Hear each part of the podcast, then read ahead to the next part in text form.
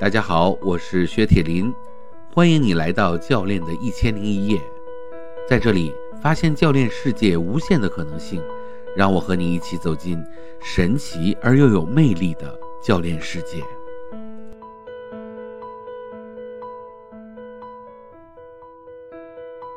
Hello，大家好，我们教练的一千零一夜又来到了新的一集，今天我请来的是。呃，这个在我心中啊，然后呢，做大项目投资的，但是什么项目咱不说啊，因为这个就比较比较比较敏感的项目。但是呢，呃，是在大厂啊，然后呢，在深圳啊，然后我们请到的，哎，他的名字呢就是多样性非常强，那我们就暂且叫他不二，好吗？来，不二你好，Hello，薛老师，大家好，我是不二。对对对，叫我铁林啊！我这个节目我都所有的人上来我都管大家说你们要叫我铁林，这样这这样亲亲切亲切亲切啊！哎，我跟不二呢，因为认识了很多年啊，然后每次去啊，特别有次有有有有很多次，我跟小晴一起去，哇，这我们简直就聊嗨了啊！这个不二是我见过的人里面特别有趣的一个人啊，就是因为。呃，我以前也搞过四年的天使投资嘛，然后呢，投资界的这个调性我大概还是了解的啊，而且你做的都是那种大项目的那种，应该是就 PE 级了是吧？就是比 PE 可能还要再更大的那个级别的那种那种项目。然后呢，呃，我就感觉那个都应该是很严肃啊，但是呢，博尔其实也挺严肃的啊，一开始，然后理工男嘛，对不对？逻辑思维非常强。但是呢，我又看到另外一种不二是什么呢？就是对于瑜伽呀。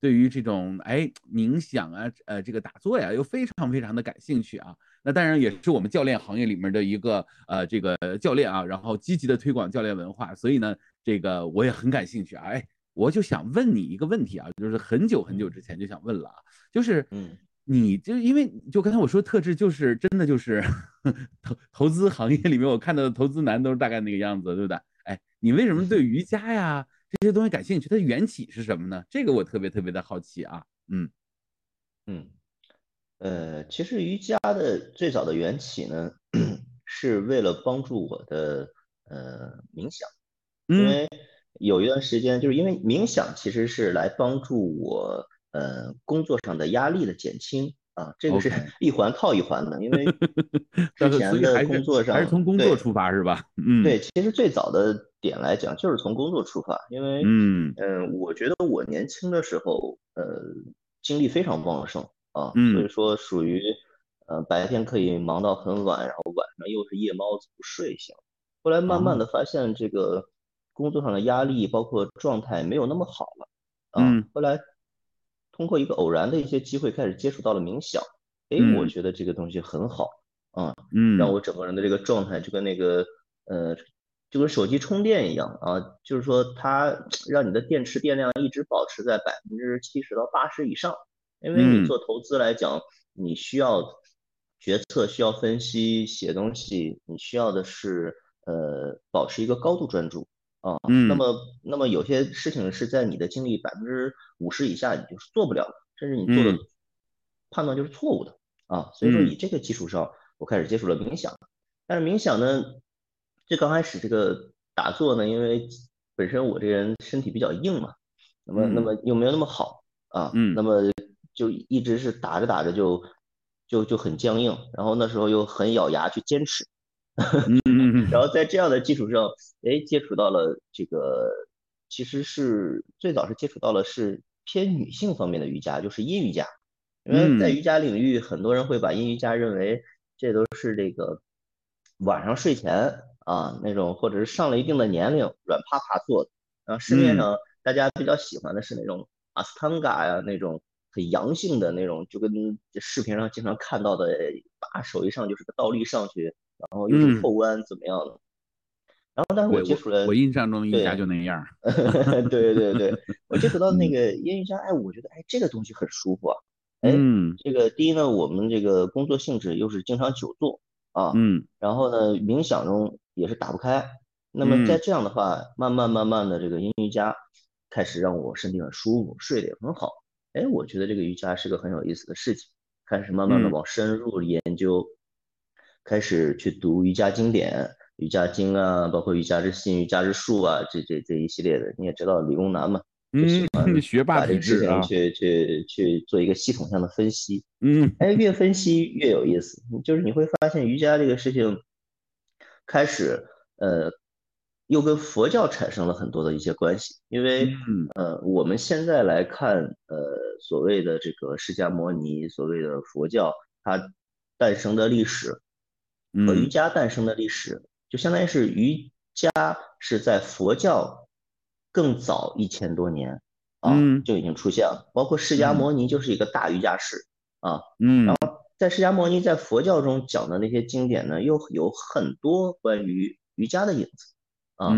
然后呢，又从这个，那我慢慢的就开始从体式方面的这些研究，又开始跟冥想这方面相对照，开始慢慢的往这个呃新的这个方向去走啊。嗯，然后在这个过程中呢。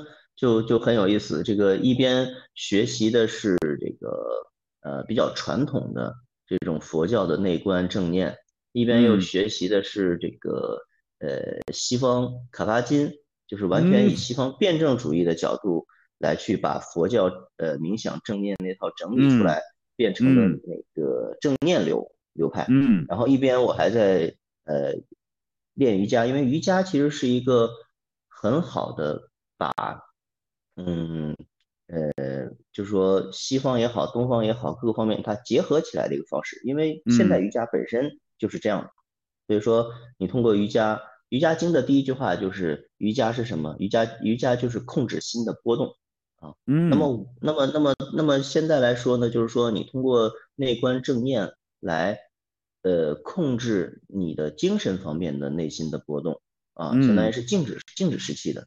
然后通过瑜伽可以。去呃感受、控制和影响你做体式方面的一些情绪的波动，嗯，那我觉得就就很舒服。所以说，这个这个离离散散讲了这么多，其实瑜伽是一个嗯很长的故事。嗯，哎，这瑜伽的故事我们要单独把它拎出来啊，讲一遍。然后包括那个呃，就是呃关于那个打坐啊、冥想这个部分，咱打把它拎出来啊。为什么呢？因为那个最近那个小晴老师啊，去这个五台山去做了二十天的这个 禅修，所以他有非常多要跟我分享的部分。我想来想去，把你叫上来，咱们仨人再组一个局啊，因为咱仨经常组局啊，对不对？原来是线下局，咱们去吃那个椰子鸡，咱们现在把它变变成线上 线上局啊，咱们仨再来一个局啊。OK，好。那那那那这个必须我得把它转回来啊，因为咱们是教练的一千零一夜啊。那我的这个好奇又来了啊，就是说，那你呃去做瑜伽啊，然后哎突然跟教练又有缘分了，那又是怎么产生的呢？这是强行把你跟瑜伽和教练拉到一起啊？对，OK，嗯呃，跟教练的缘分的产生其实就是呃几年前。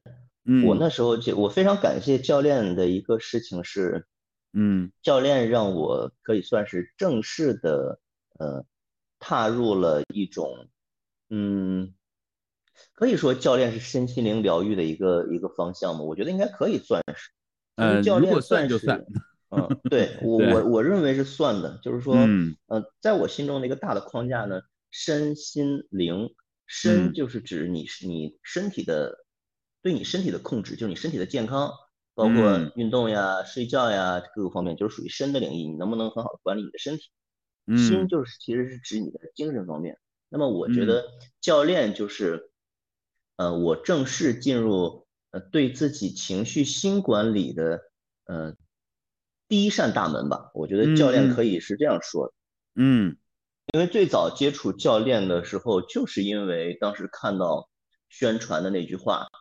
嗯，就是说人是无法呃通过别人告知而改变自自己的。我我我大概印象好像就是这句话嘛，其实就是说出来教练的一个精髓嘛，就是说，嗯，你人家对你的问题的提问，对各个方面也好，其实最终是是你自己启发了你自己，是你感悟了你自己，而不是别人说我告诉你说你要怎么做。嗯，啊，我记得当时印象非常深，最早就是就是那个，因为当时刚好我也是处于人生的一段。非常迷茫的时期，啊，就是说，呃，人嘛，到了一个年龄就会，嗯，我认为是其实是一种开悟的一些前期的一些征兆吧。就是说，你你你开始不是那么去专注在说我我工作事业上的实现，而是去想，呃，那你这个人你要实现什么？你要成为什么？嗯，大概就是那段时间，就是开始开始拼命的在想，就是这种想是属于不是说很功利的，说哎呀，今天我想一想我要成为什么人吧，而是而是他就是在你脑海中忍不住的就是转啊，不停的转。啊，这种 没有任何功力，就是停不下来的转。嗯，然后在这个时期，我认为是，我认为频率是会相吸的。啊，就是当你需要非常渴求一副药的时候，那这副药就会出现在你面前。嗯，啊，那教练其实当时就是这副药。啊，嗯，那么当时我我最早的时候，我非常清晰的去买了那个那个三百块钱的那个入门课。哇，我觉得非，我觉得非常好哇，真的就是一一下让我很多的问题得到了，你不能说得到解决，但是起码我知道啊，答案是在那个方向上去走。嗯，啊，哎，我觉得这个就很好啊，他不能说是没，不可能说当下就立马就 打开了或者什么的。是，但是但是这个很好。然后呢，我就呃紧接着就上了那个初级课啊，但是上完初级课的话呢，其实呃。我是停顿了一下，因为我觉得我要我要好好的消化消化，因为我觉得，呃，干货太多，就是里面的所有的东西，你随便拿出来一个，啊，我就是假设就是戏戏剧三角形吧，就是我觉得戏剧三角形这个事情，嗯，你真的想练好，啊，那都是以年为单位的，嗯，啊，甚至以甚至以甚至以三年五年或者什么的，因为是。对。是这个是以年为单位的一件事情啊，那么那么更别说其他的那些，就任何的招式啊，嗯，那就就回想到这个我们小的时候看的那个武侠小说，嗯，为什么呃这个这个这个空字辈儿的那些那些那些大师啊，简简单单的使一招那个少林长拳，最简单最基本的啊，跟一个小和尚使一招少林长拳出来的效果是截然不同。嗯，那就是一样的。我认为，呃，所谓的这个教练这些精髓啊、精华，呃，就像呃我们之前接触的那些呃冥想也好、瑜伽也好，那些大师，有可能大师做一个非常简单的动作或者说一句非常简单的话，啊，当下就让你有非常多的感悟，但是你说就不会有，啊，这就是他自身的能量我自具足了以后的状态。嗯嗯啊，那么那么那么教练当时给我的感觉就。非常好啊！我就通过这个途径，哎，一点一点，包括那时候听呃铁林老师的直播，听其他老师的直播，我是能感受到那种，哎，能量啊，那种状态啊，那种在里面的。哎，我觉得这个这个味道，这个味道就对了。嗯嗯嗯嗯嗯，要的就是这个味儿，是吗？对，嗯嗯，对。哎，其实就是说，因为刚才你看我们聊到这儿的时候呢，其实很有意思啊。就是说，从工作上我们去要调整自己的这种专注力，包括自己的身体的状态，啊，冥想啊，包括瑜伽。然后从我要，呃，好像就是要知道，我忍不住的，你刚才用形容一个词叫我忍不住的在脑海中转，对不对？啊，就我我要成为什么样的人？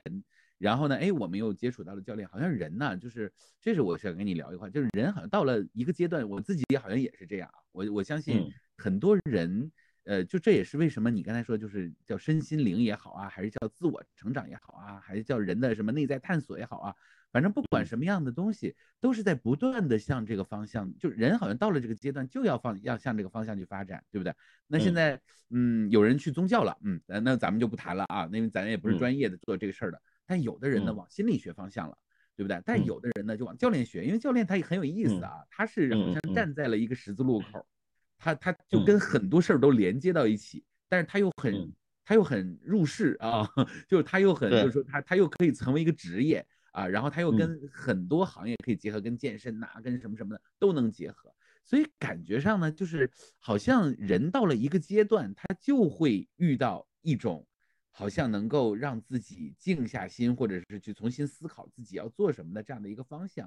我不知道你怎么看这件事儿，因为你后来肯定也接触了非常多的这方面的这个人，包括我感觉你啊，因为我上次去你们公司的时候，嗯，你们公司你还给你们公司的人在在在在讲这个东西，对不对？对，就是瑜伽呀或者怎么样，在给大家传播这些东西。那你怎么看呢？就因为你也接触到了非常多的人，对吧？嗯，对，嗯，我的感觉是，首先啊。就是人在一个年龄会有开始往这方面的想法，嗯，呃，说明这个人他的内在还没有非常的麻木，嗯，就是说不管是他是困惑也好，还是是是是迷茫，甚至是喜悦或者什么各个方面都行，就说明他这扇门还没有完全关，嗯，很多人是，嗯，这扇门已经关上。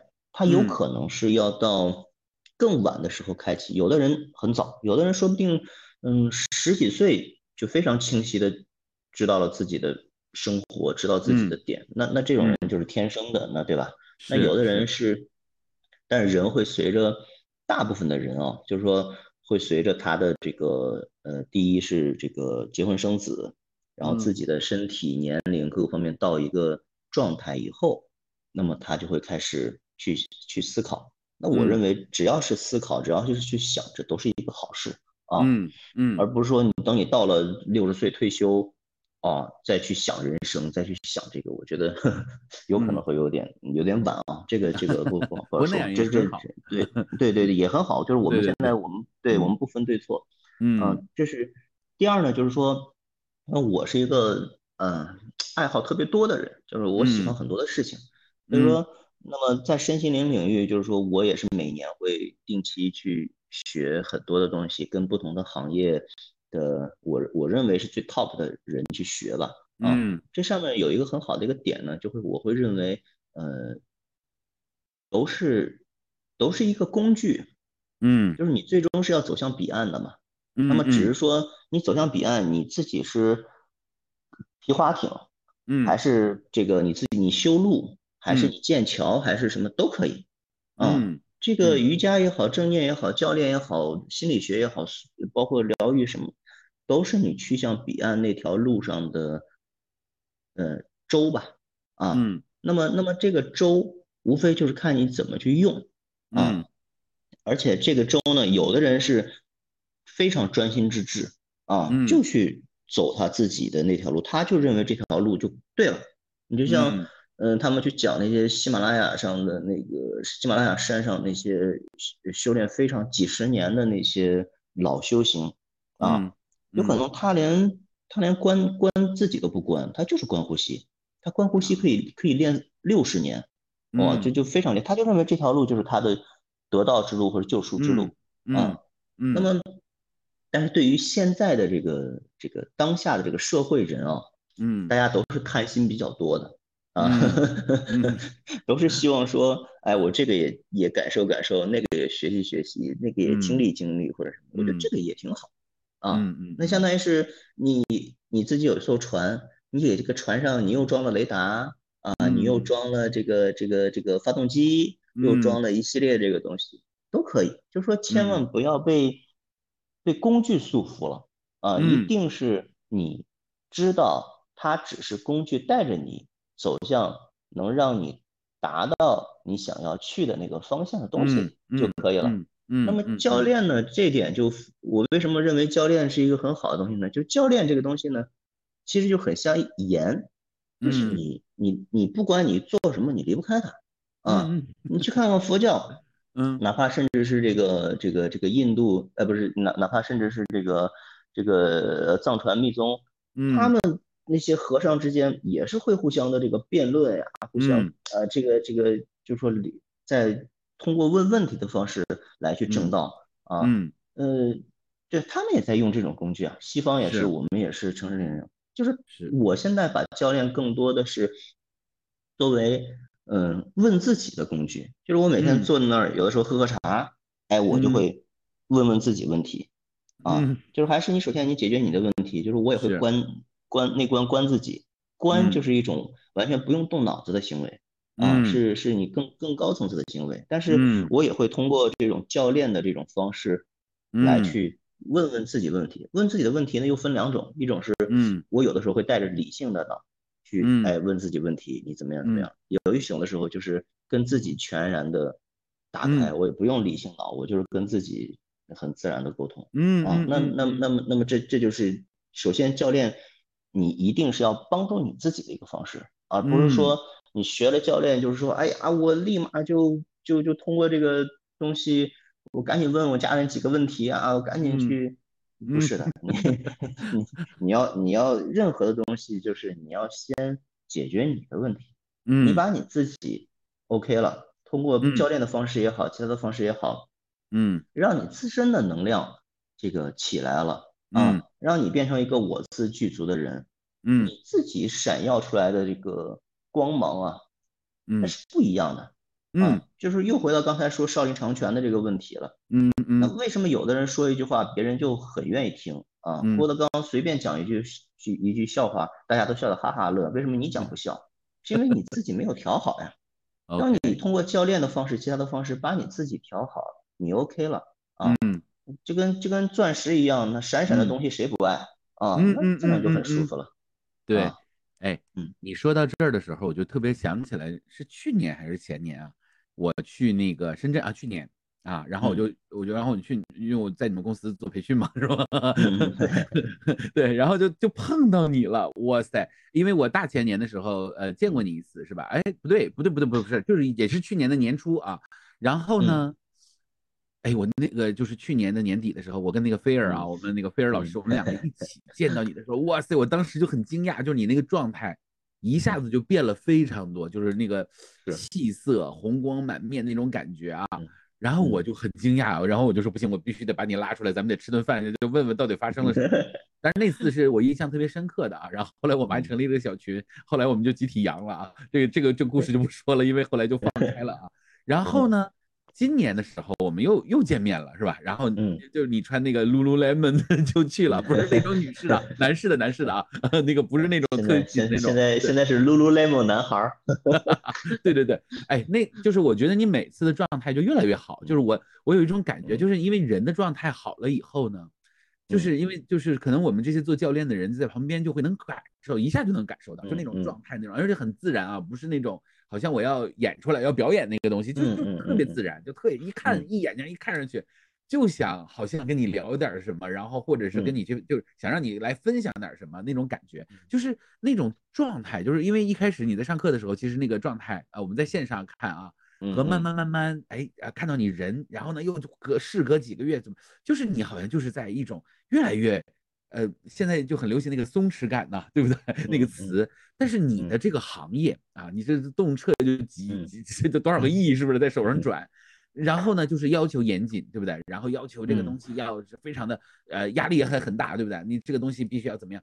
那嗯，就但是又看到了一个很松弛感，就我我其实我我觉得我要跟你在一起见面的时候，其实应该聊商业，对不对？但是每次我们聊的都不是商业，嗯，都是那种哎人的这种状态，人的这种成长啊，然后呢？哎，就是这个这个部分啊，就我我想让你分享一下，就这个状态你怎么出来的？对，因为原来就感觉你那个状态是紧的，对不对？就是要呃要严谨啊，然后呢，现在呢就慢慢慢慢就越来越松弛。但这个松弛并不代表你不严谨、不逻辑了啊，嗯嗯，是那个就是刚才你说的那个部分，就是很很很自然的就出现了。哎，这个我太好奇了啊。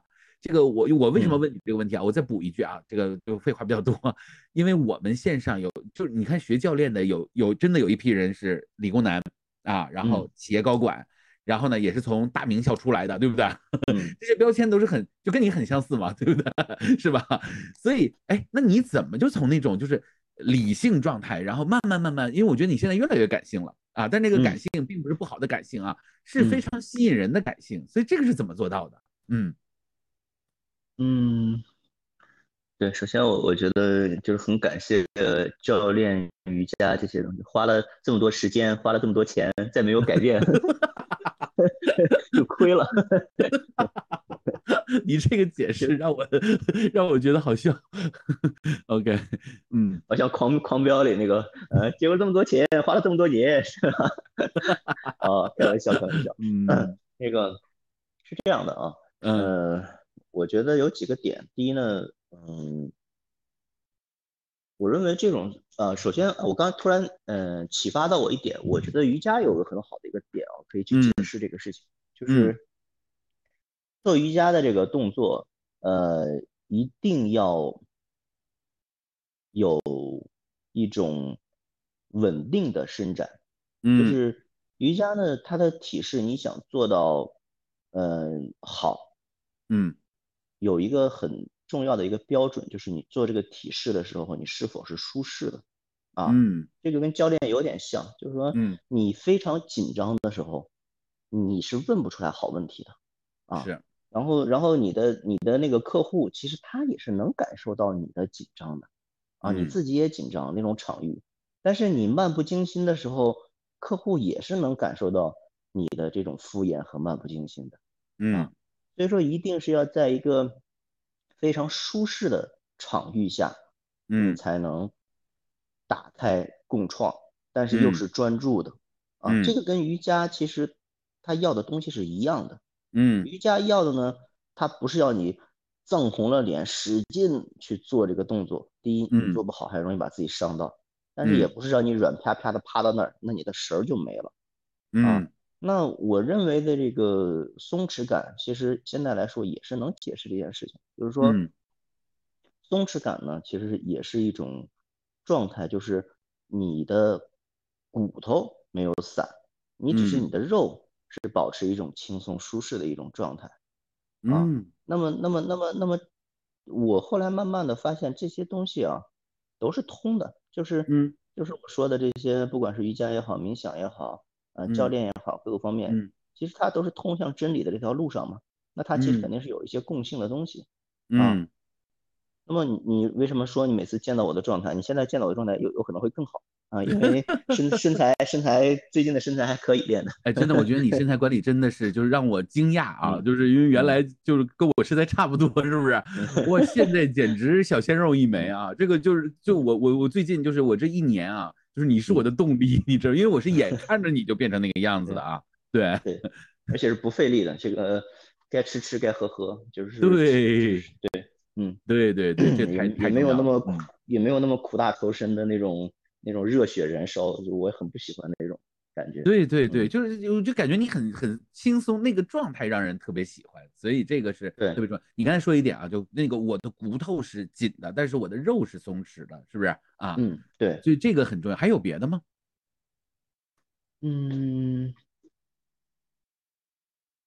就就是不断的在这几年中不断的去看见。就这种看见的状态，就是就是有可能是你刚才问的那个问题，我才开始觉察到，但是，嗯，但是不代表说，呃，你没有成长。就像很多人在教练的过程中，他不断的在总结，在在提炼。那有可能，你像教练这个过程中，我我像我在自己家里，呃，跟家人的沟通，跟朋友的沟通，你会发现，不经意间就用上了教练的方式，而不是说。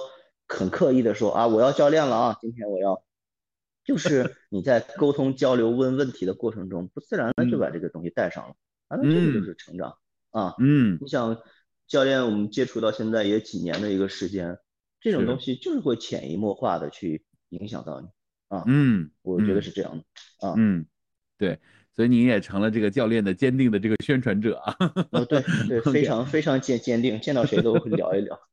对对对，哎，那这个我们再说点更有意思的话题啊，就是说，因为你是投资人嘛，对吧？你做了这么多年的投资，呃，投资的逻辑是那肯定不用说了，对不对啊？嗯，那现在我们也在谈一个行业啊，就是这个叫做身心灵，它好像也是一个行业，是吧？它也在发展。呃，其实教练也不能完全算身心灵，因为有一些有一种教练的类型叫做企业教练。所以他也跟商业是比较相关，就是教练他其实有意思就在这儿，他好像好好什么行业他都能插一脚，对不对？对，你要把他非得往这个这个这个体育方向插，他也 OK，对不对？然后你要是把他往身心灵呢，也 OK，而你把它往什么什么心理咨询呢，这种什么也也 OK，对不对？然后往商业那太 OK 了，对不对？哎，对，那从你的角度上来说，就是说。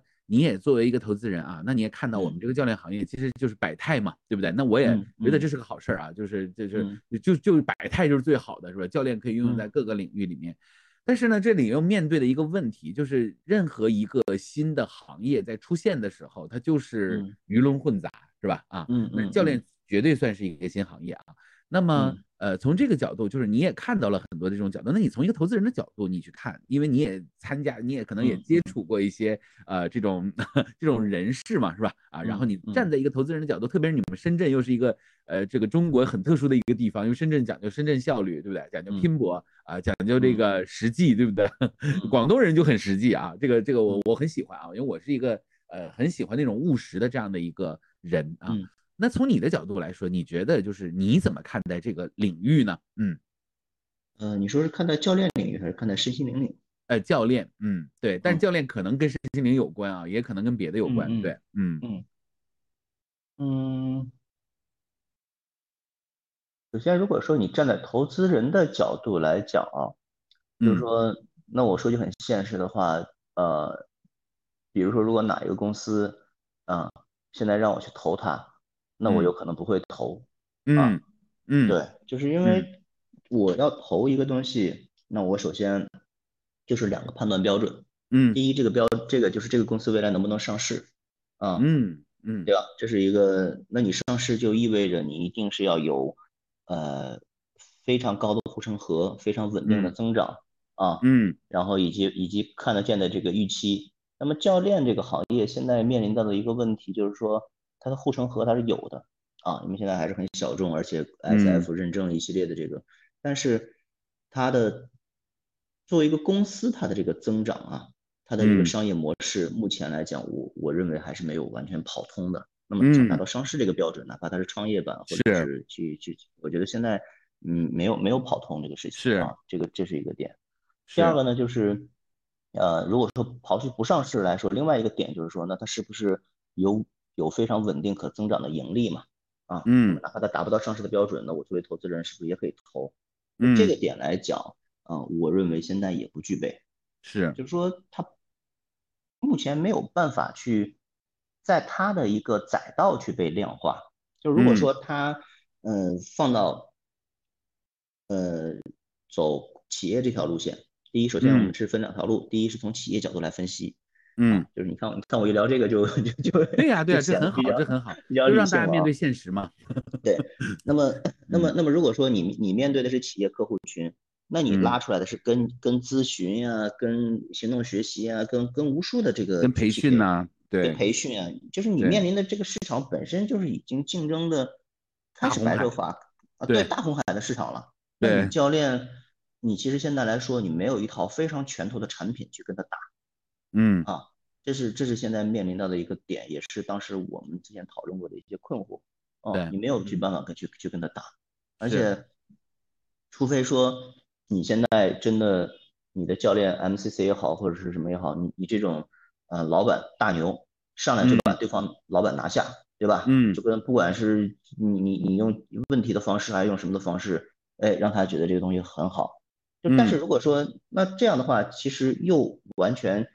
聚焦到你老板个人能力上了，那么作为我投资人来讲，我是不会投的。嗯，有风险那我觉得这个这个风险太高了。那那那那就给你搞这个东西，对吧？那风险太高，人就不能出事儿是吧？嗯，对，就这个这个人他哪天这个，嗯，对吧？这是这是一个点。那我那我不不会不会投。但是从企业的角度以外，我们回到个人的这个客户增长上。嗯，个人客户增长上。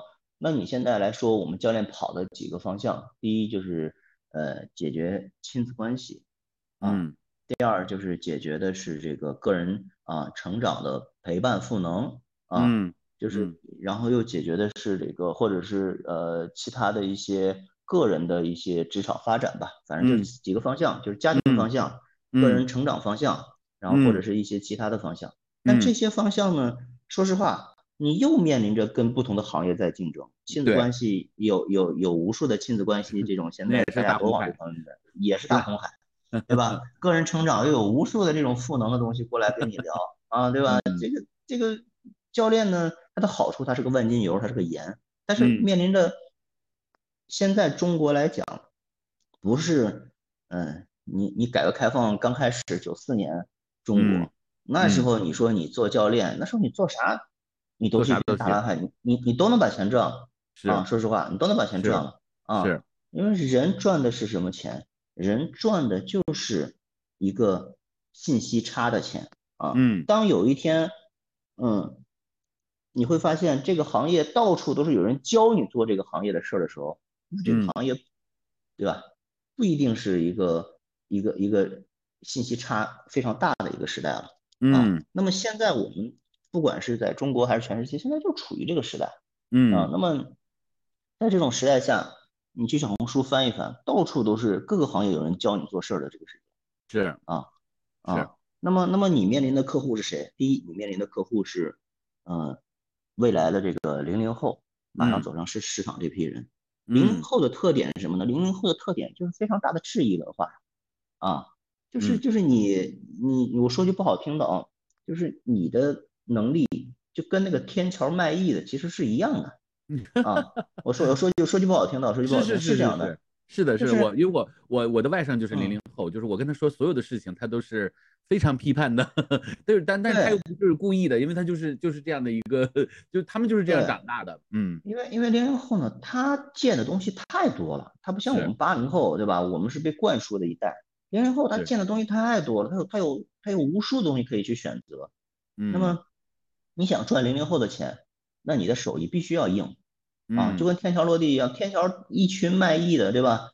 他十个里面他为什么会给你付费？一定是。你不是忽悠他，而是真真正正让他学到东西，真真正正有东西。嗯，那同样，零零后又是愿意付费的一代啊。他不像那个很多很多这个这个年龄大一点的，大家还去搞一个什么盗版啊，或者弄啥呀，对吧？白嫖是吗？白嫖嘛，对吧？其实零零后人家是愿意支持付费的一代。嗯啊嗯。那么，但是前提是你要有真本事。嗯嗯，对吧？我觉得是首先你要解决你的产品，你的东西是否真正拿得出来的东西。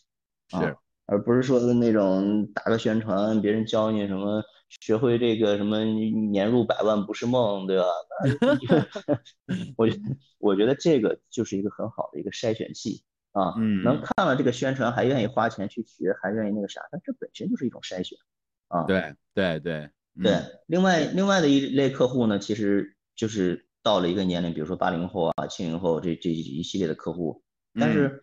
他愿意付费的意愿也有，但是那你更是要能打动他，而这种打动呢，就是说这类人他有一定的知识沉淀，他有一定的能力，嗯，你不是说你一个小年轻，你你就能打动他的，你还是要有一定的，要有共同的话语，要要能感受到一些东西啊，嗯，而而更多的我我自己认为啊，就是说你在情绪上。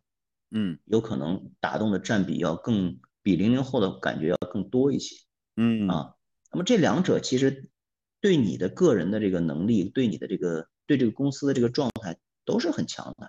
所以说你在个人客户方面的这些获得和成长也是一个挑战啊。嗯，那么那么那么所以说我作为一个如果说一个投资人啊，呃，现在教练如果哪个公司或者哪个行业现在让我来看还是比较早期的。嗯，那么，那么，那么，除非他有哪一些，呃，自己独有的在某一个细分领域很强的一些，呃，护城河的一些优势，各个方面，那我愿意去看一下他的这个 BP，我去跟他再继续聊下去。否则，我我觉得这个东西可以再看啊。嗯，对，其实如果从投资人，因为我也做四年投资人嘛，其实我我觉得就是我们作为投资人的角度啊，那我做的还比较早啊，也不能说早啊，就是在十年前吧。呃，也不能算早了啊，但是呃，肯定是比现在早啊。那然后呢，那个时候正好是互联网教育就有井喷了，嗯，就是那个时候就是四 G 就出来，互联网教育井喷之后，我也做教育那么多年，我就转去做四年的呃投互联网项目啊。然后我呢就看到那个就是真的就是它也跟风潮是有关系的啊。但是这个每一个风潮它伴随着呢，就是这个风口呢，基本上投资人他。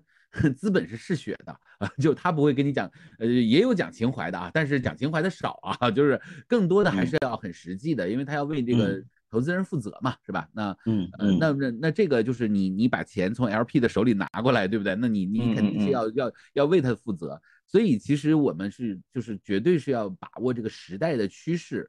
所以就是说，你比如说像这种呃高新的啊，这种互联网啊，那或者是这个新技术啊、新能源啊、绿色环保，这一定是非常，因为就是这是世界的导向，对不对？那你像其实从中国的角度来看啊，我们从投资人就就就退下来，我们不去看投资人，就从中国的导向来说呢，实际上你从这个改革开放以后的话，真的就像你说遍地黄金是吧？反正大家就是能，你就能去深圳都能赚到钱，对不对啊？那到现在呢，大家开始慢慢慢慢，你看啊，就人的人的导向也不一样。原来我们都是在追求钱，因为什么呢？因为钱太多了，不追求是傻子，对不对啊？买套房子都都都都就就什么都没干就赚钱了，对不对？但是现在呢，这个事儿它就越来越越来越难了，对不对？大家你看啊，你看人的这个诉求就开始从，哎，我去追求钱，追求加班，追求晋升，开始慢慢的，你看像零零后他们就开始演变成为我追求我自己爽，对不对？因为因为那条道没那么容易走了，那现在就走另外一条道，对不对？所以。这个也是一个买卖，就是人开始追求自己爽的时候呢，当然个人的这种消费力，因为他有有时间嘛，有精力，他为自己去花钱了嘛，是吧？而且父母也支持他，他也可能就是条件上，去因为我觉得零零后这一辈还是还是不错的啊。他就虽然他自己奋斗比较难，但是他父母给他留了很多，对不对啊？是。所以从这个角度上来说，我觉得人们开始慢慢向着自我发展的方向去的时候呢，其实它也是一个就是商业的风向标，就是说。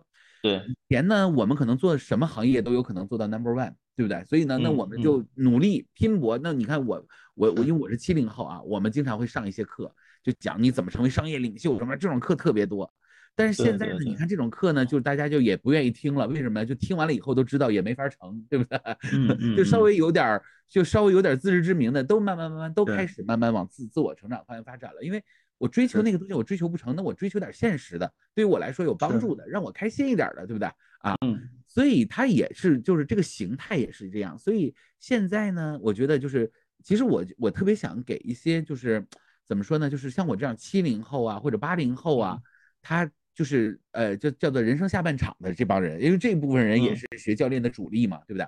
就是，嗯，因为我们这一批人，他有点尴尬在哪儿呢？就是我们入职场的时候，正好赶上红利期，对不对？我们干了二十多年，然后呢，当或者十几年啊，但是呢，当我们出来的时候，我们是带着那个惯性出来的，因为我们觉得还有那个红利期，对不对？还有那个惯性，还要什么？就我也要成为马云，我也要成为谁谁谁，对不对？啊，然后特别是有一些大厂的小伙伴啊，因为他他他本来他就独角兽啊，或者是这种大厂出来的，他会有他带着那个惯性出来的。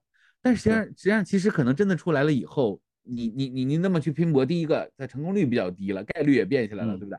第二个的话呢，就是其实那个你真追求下来，可能也没有当时马爸爸他们那种 那种开心的点了，对不对？因为他那个时候的成就感很容易拿到，现在的这个经济环境啊，包括社会环境也不一样了，是吧？所以其实可能我觉得，呃，就是大家是就大家回来去找自己的这个幸福感。其实我觉得这划得着，就是我们从算账的角度来说，我自己是算了这笔账的啊。我觉得我可能努努力一把，有没有可能成为马爸爸？有这种可能性，对不对？但是我觉得我干嘛要成为马爸爸？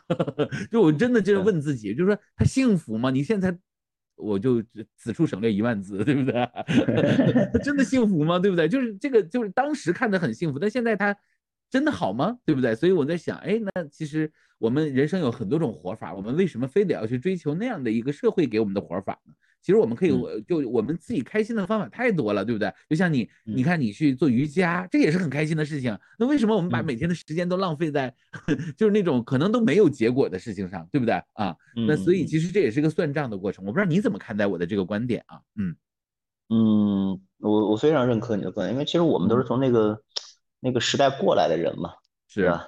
那那有的时候我们这个七零后、八零后这代人，嗯，经常会有一个错觉，就是我们是伴随着中国改革开放的一个大潮成长的一代人，嗯，那那说一句话来说，我们其实是坐着电梯往上走的，但是往往我们时候会有一个错觉，认为我们是通过自己往上走的，嗯，不是的。你是伴随着中国改革开放这个大潮的这个大趋势带着你往上走，嗯，那么像前段时间特别火那个《漫长的季节》啊，里面里面那个王阳，对吧？嗯，如果王阳还在铁岭，那么或者还在沈阳，嗯，哎呀，那真的他哪怕拼搏二十年，也就是那样了。但如果王阳当，我就是东北人，你说的是我，真的真的那个，因为因为我很多同学都在东北呢，你说的就是我同学的现状，嗯，是的，是的。但如果当年王阳和那个那个小姑娘两个人当年如果逃到了深圳，嗯，在深圳，对吧？通过自己的努力，当年九十年代通过自己的努力，你想他俩那会儿那都能干的事儿，在深圳啥不能干呢？是。那么，那么在如果在深圳机缘巧合再买上一套房子、房三套房或者几套房，这时候以这个现在这个角度，二二二二年角度再回东北，那他看待这个问题会截然不一样。那有可能就是那个那个两个王阳在时空中交错了啊！深圳的王总看到了还在。铁岭这个开个维修或者是修个东西的这个王工啊，那种时时间交错，你说是他俩谁不努力吗？没有，都努力，嗯，只是一个是你吃到了红利，然后这个红利的基础上，有可能你又买了套房，就是在红利的情况下又加了杠杆，嗯。啊。啊，你是伴随着国家的红利，又伴随了这个城市的红利，又伴随了人民需求改善的这个杠杆红利。嗯，那么这种红利下，但是我们七零后、八零后往往有个错觉，认为这一切都是我奋斗出来的。嗯嗯嗯。那么为什么现在经济大潮一不好，大家会有一种失落感？而是我们习惯了自身财富的增长啊，工资的增长，会认为哎，明年比今年收入多，这不是很正常的事情吗？嗯，我们习惯了这种这种生活，突然有一天八，哎，那么现在很多的这个中年人开始失落，开始彷徨。其实我认为最重要的点就是你要看清楚，就是说首先永远不要跟趋势作对，这是投资中最最最重要的一个核心原则之一。嗯，就是你要能看清楚当年你为什么能赚到这个钱，对吧？那马爸爸当然有他自己努力奋斗的一个东西在啊，但是他仍然也是基于红利在。你现在这种电商杀破头的情况下，你让马爸爸再做个阿里巴巴出来？不可能的。那么，那么，那么现在的每一代人有每一代人的红利，每一代人也有每一代人的使命嘛。那么现在的人来说，呃呃，零零后他为什么会选择？你看现在到处到处的人去旅游，到处的人去消费，因为他会觉得说，哎呀，不管是房价也好，还是这种卷也好，还是各个方面也好，都有一个点是算了，还是干一点当下能满足的事情吧。嗯，其实是一种大的趋势，让你。开始回归当下，哎，我觉得这个是一件好事啊。就首先你你要认可、认清这件事情，而不是说都是幻觉，不可能啊，这个还会更好的，怎么怎么地，不会了。每个时代都有每个时代的点。那么这个时代，你不管是你是中年人，还是刚进入职场的年轻人，还是嗯，还是已经这个完成你的使命的这个已经退休的这个人员。都要清楚现在的时代是什么样。那你在当下的这个时代，你要做什么，而不是说你还是在很积雪的跟这个时代做对抗。嗯啊，那我觉得就就像当年北京的房价，对吧？那那时候破两万的时候，很多的人不都在那喊吗？说北京的房价怎么能破两万呢？对吧？这个是对吧？这个 你怎么又说到我了？是是是，就说的就是这个意思。觉得怎么可能呢？对吧？怎么可能还会还会再往上走呢？对吧？这个是怎么怎么地，对吧？就是就是不要跟趋势去做斗争啊，顺应这个趋势。那么当下这个趋势需要的就是专注自身，专注自我啊。那么现在最流行的一个词儿叫躺平嘛。嗯。那我觉得这个这个词儿就很有意思啊，对吧？躺还要平，对吧？就说明你在这个你在这个环境就不要挣扎，你要舒服一点啊，让你平平顺顺的。对吧？我觉得这个是一个躺下来舒服自一点，关注自己，嗯，我觉得挺好的，嗯，教练就是一个 很好的一个方式，嗯，对，其实我觉得，其实呃，我觉得这是一种怎么说呢？就是如果选择教练这条路的话，如果我们还在往上市啊，或者是说这个多少倍的增长这个方向呢？当然这也有几率，你不能说没有几率，做的人呢多了，他一定有佼佼者，他一定排在前面。但是呢，其实就是如果从对行业的贡献的角度来说，其实一定是你比如说像我们中国，它就是要靠那个中小型企业呀，对不对？对，它就是要靠那个千千万万个那种那种那种服务业，对不对？去支撑起来，不然的话，你靠国企，你能你能你最后能解决多少就业问题，对不对？所以其实这个市场的繁荣，它其实也是要靠很多平凡的这种这种这种从业者，对不对？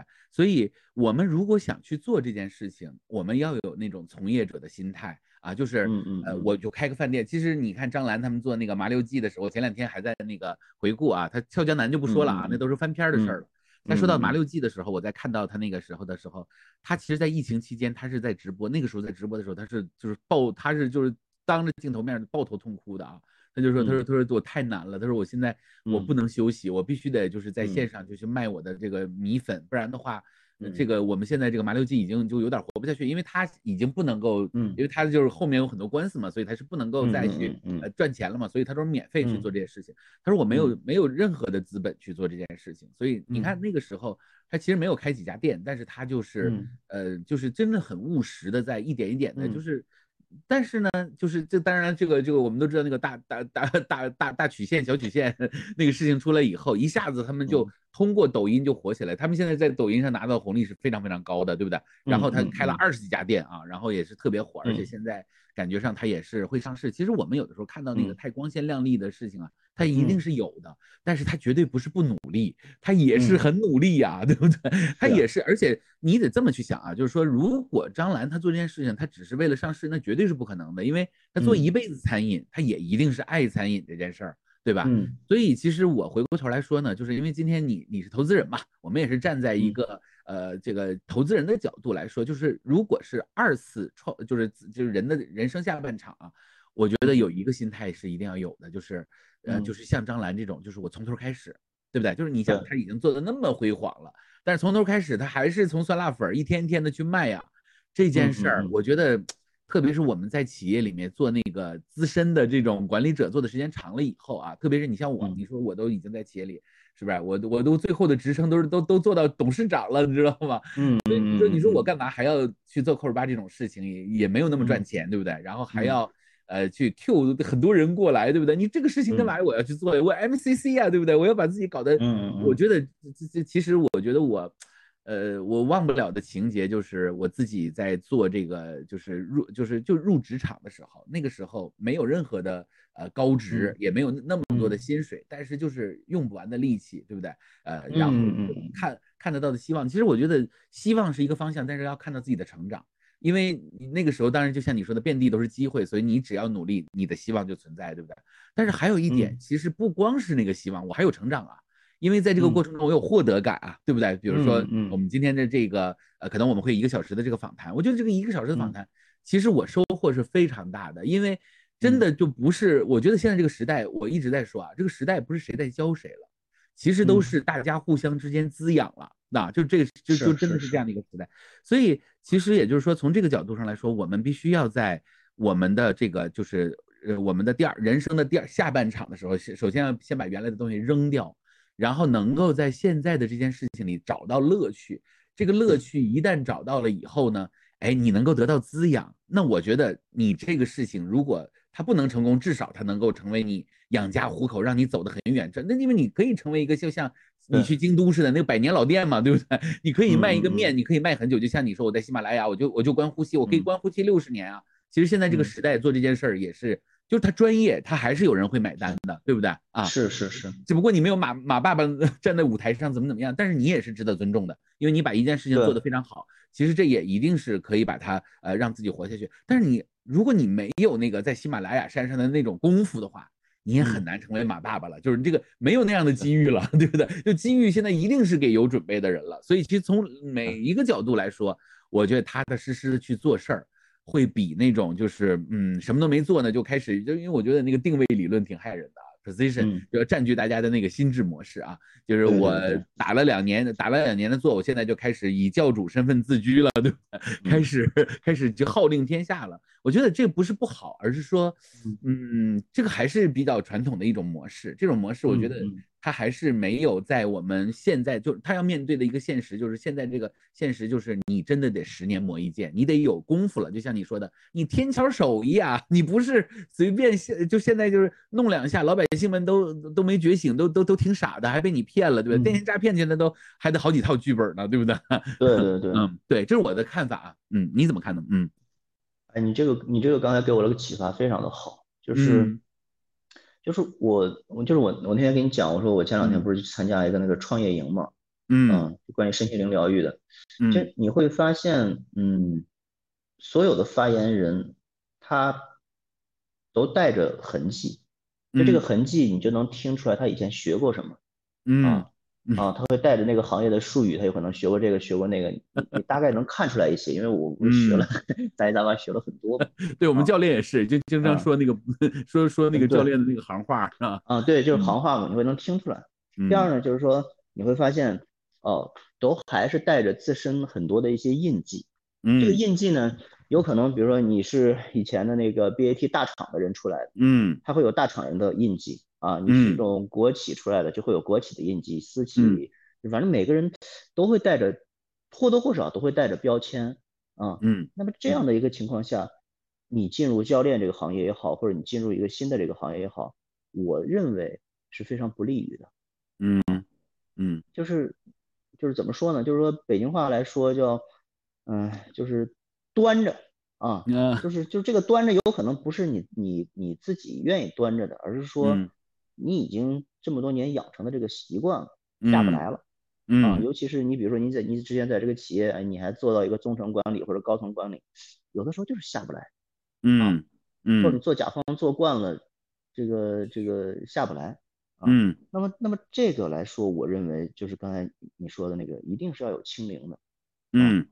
但是清零的这件事情的这个呃背后啊，一定是你要认为这个事情是个有意思的事情。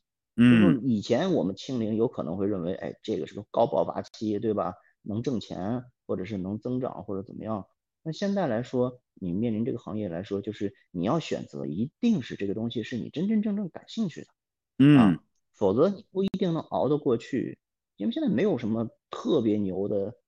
大红海了，那稍微一个大红海，也不是你这种资源可以去抢的了。现在大红海的门槛都非常高啊，说说句不好听的非常高。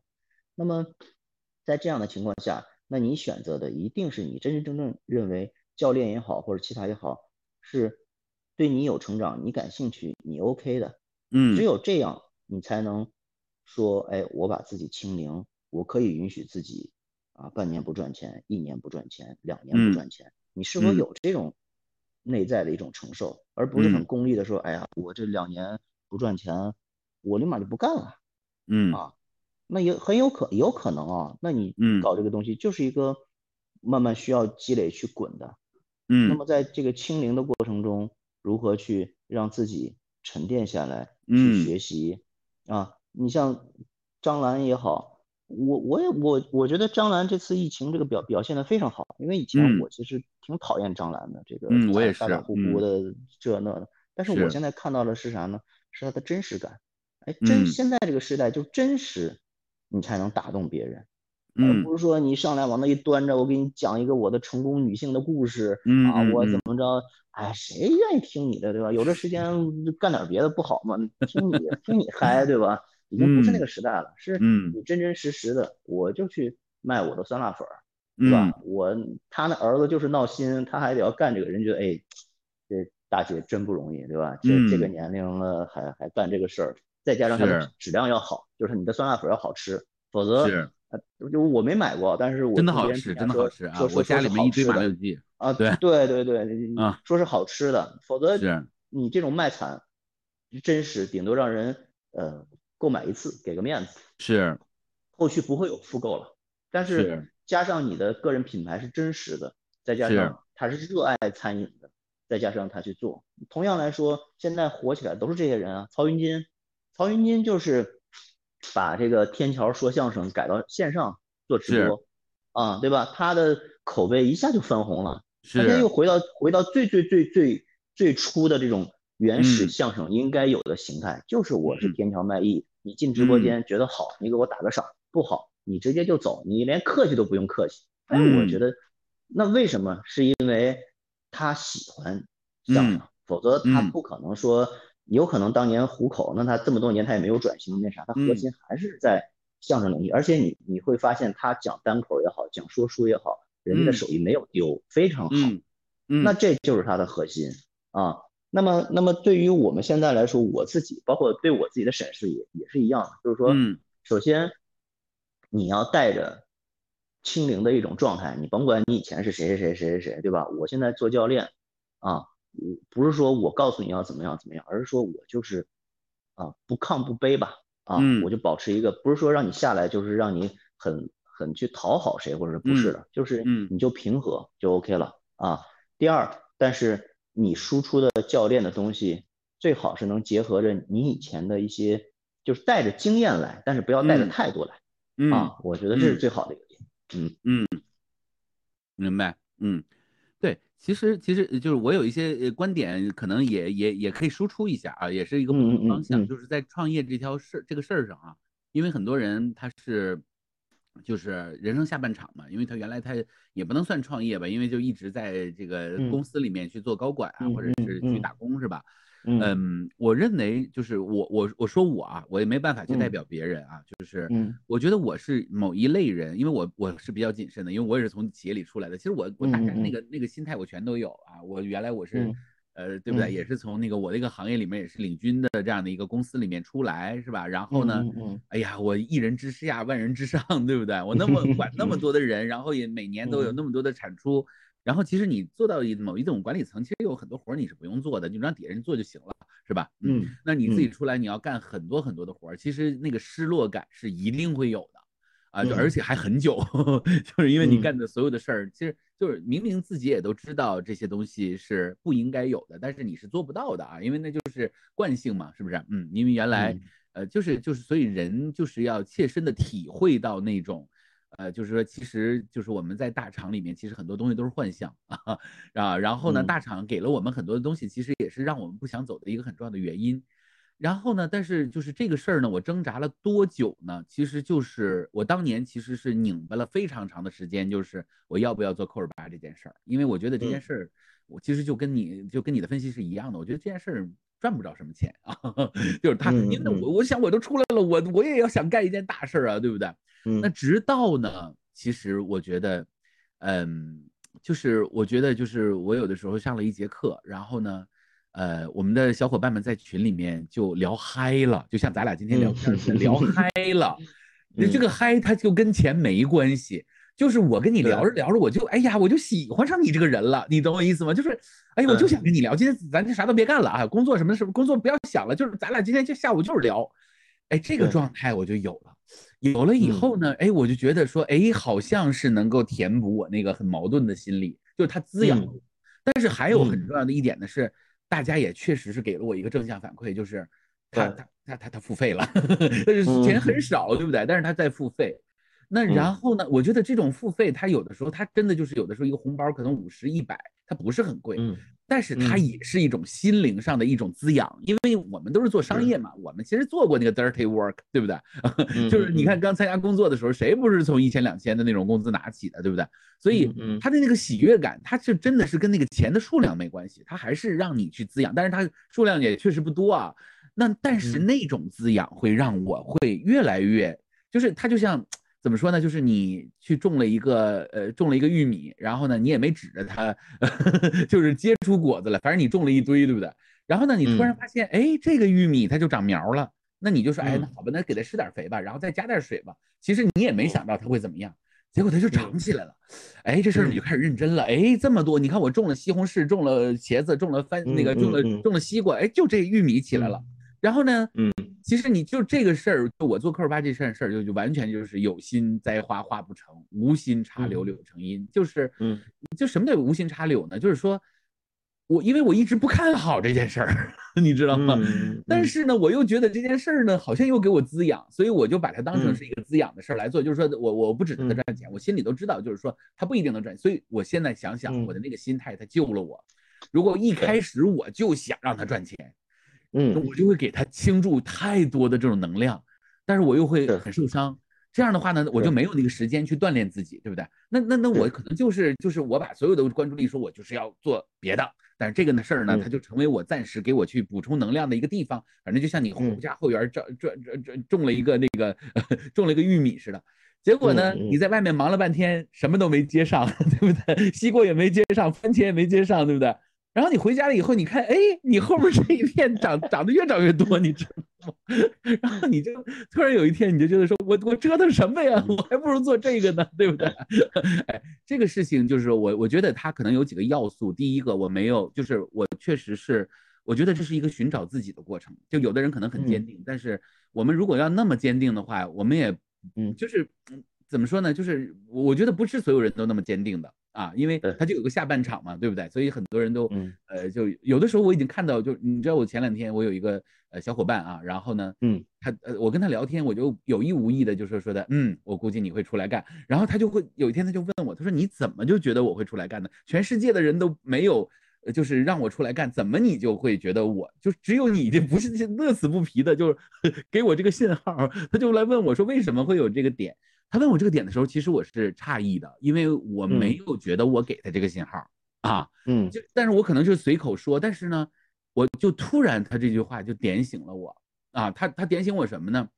就我生命中就有一个人做这件事儿，就是我妈，嗯啊，然后我妈就说说儿子你干嘛要给别人干，你自己出来干多好啊，但是因为我。我我当时我就觉得我妈那个时候是干个体户卖服装的，你说她哪懂什么叫企业管理啊，对不对？我就觉得你妈你不要再裹乱了，对不对？你哪知道我们这个时代，我们时代已经跟你不一样。然后我妈说，嗯，永远都是一样的，就是就是自己干的那种感觉，永远都是一样的。所以我就觉得我妈就在那儿就是胡搅蛮缠，就不不不不讲道理。但是我后来就是我特别感谢我妈，就是我就我后来我我妈后来去世之前，我一直跟我妈说，我说妈当年。我就觉得你说的太对了，我早就应该出来，因为因为那种，嗯，你懂我意思吗？就是就是不二，我跟跟你讲的一种感觉，就是那种叫做自由，就是他人的那种自由是什么呢？就是你真的想干这件事儿，就他就是是你想干的，你懂我意思吗？所以就是创业有的时候就是就是就是可能就是你想干的，他不一定赚很多钱，但是你。你有收获感的，就是这个玉米是你种的呀，你知道吗？就你看着它你就开心。你说你种个玉米你开心什么？它它就是因为它过程是你把它孕育出来，就像你生孩子似的。你说你生孩子，你真能给你带来什么？它其实最好最重要看来的还是就是说，一个是亲情，一个就是那你人生体验到了那个过程，那本身就是一个开心的事儿。但如果它能成才，那很好；它不能成才，它也是你的孩子呀，它也很好啊，对不对？是的。所以。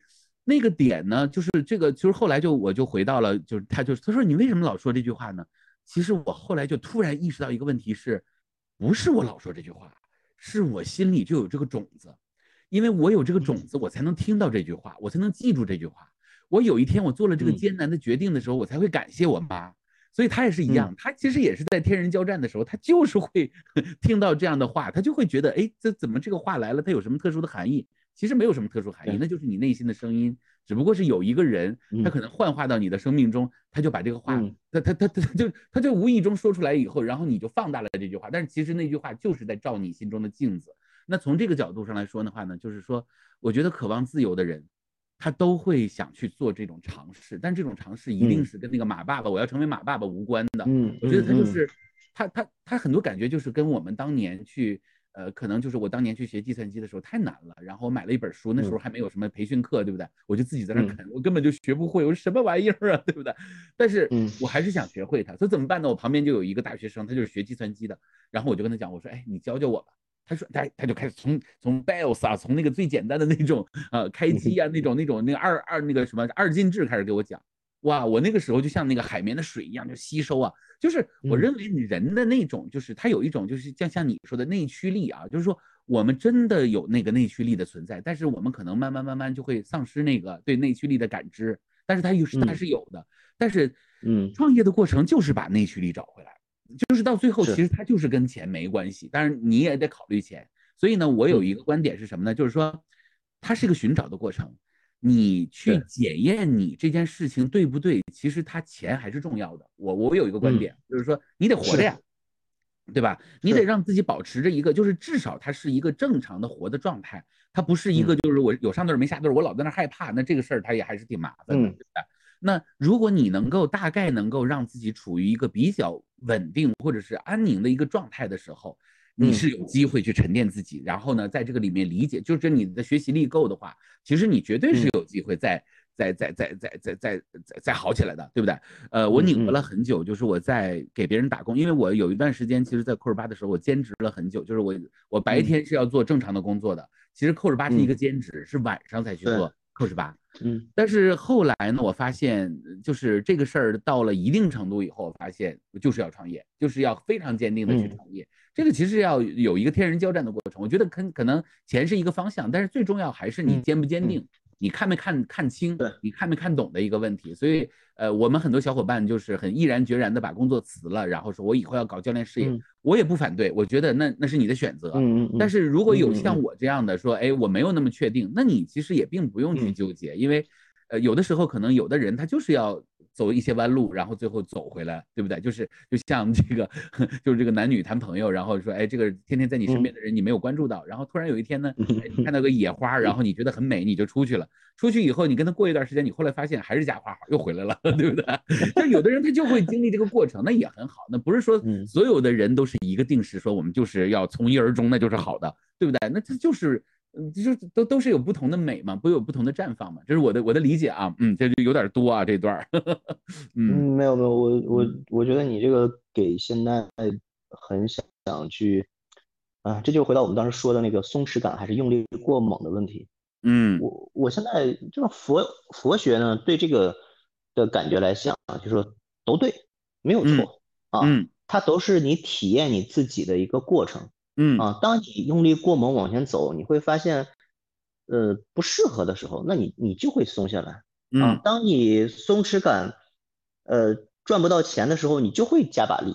嗯，这这就是一个不断不断的去找到你自己平衡感的过程。那在这个平衡感中，怎么去找呢？我是很认可，嗯，钱是一个，嗯，很很好的一个，呃，热爱当然是你的骨啊。但是钱是一个很好的一个试金石，是。钱是一个非常能让你避免从你陷入完全自嗨和真正创造需求中间平衡的一个过程啊，是是，那么那么那么如何去怎么去做？我认为这条路上最重要的就是说自己的一个体验啊，比如说你你去用力过猛，那你做一做你会发现你的反馈总是不太好的，那你就松弛一点呗。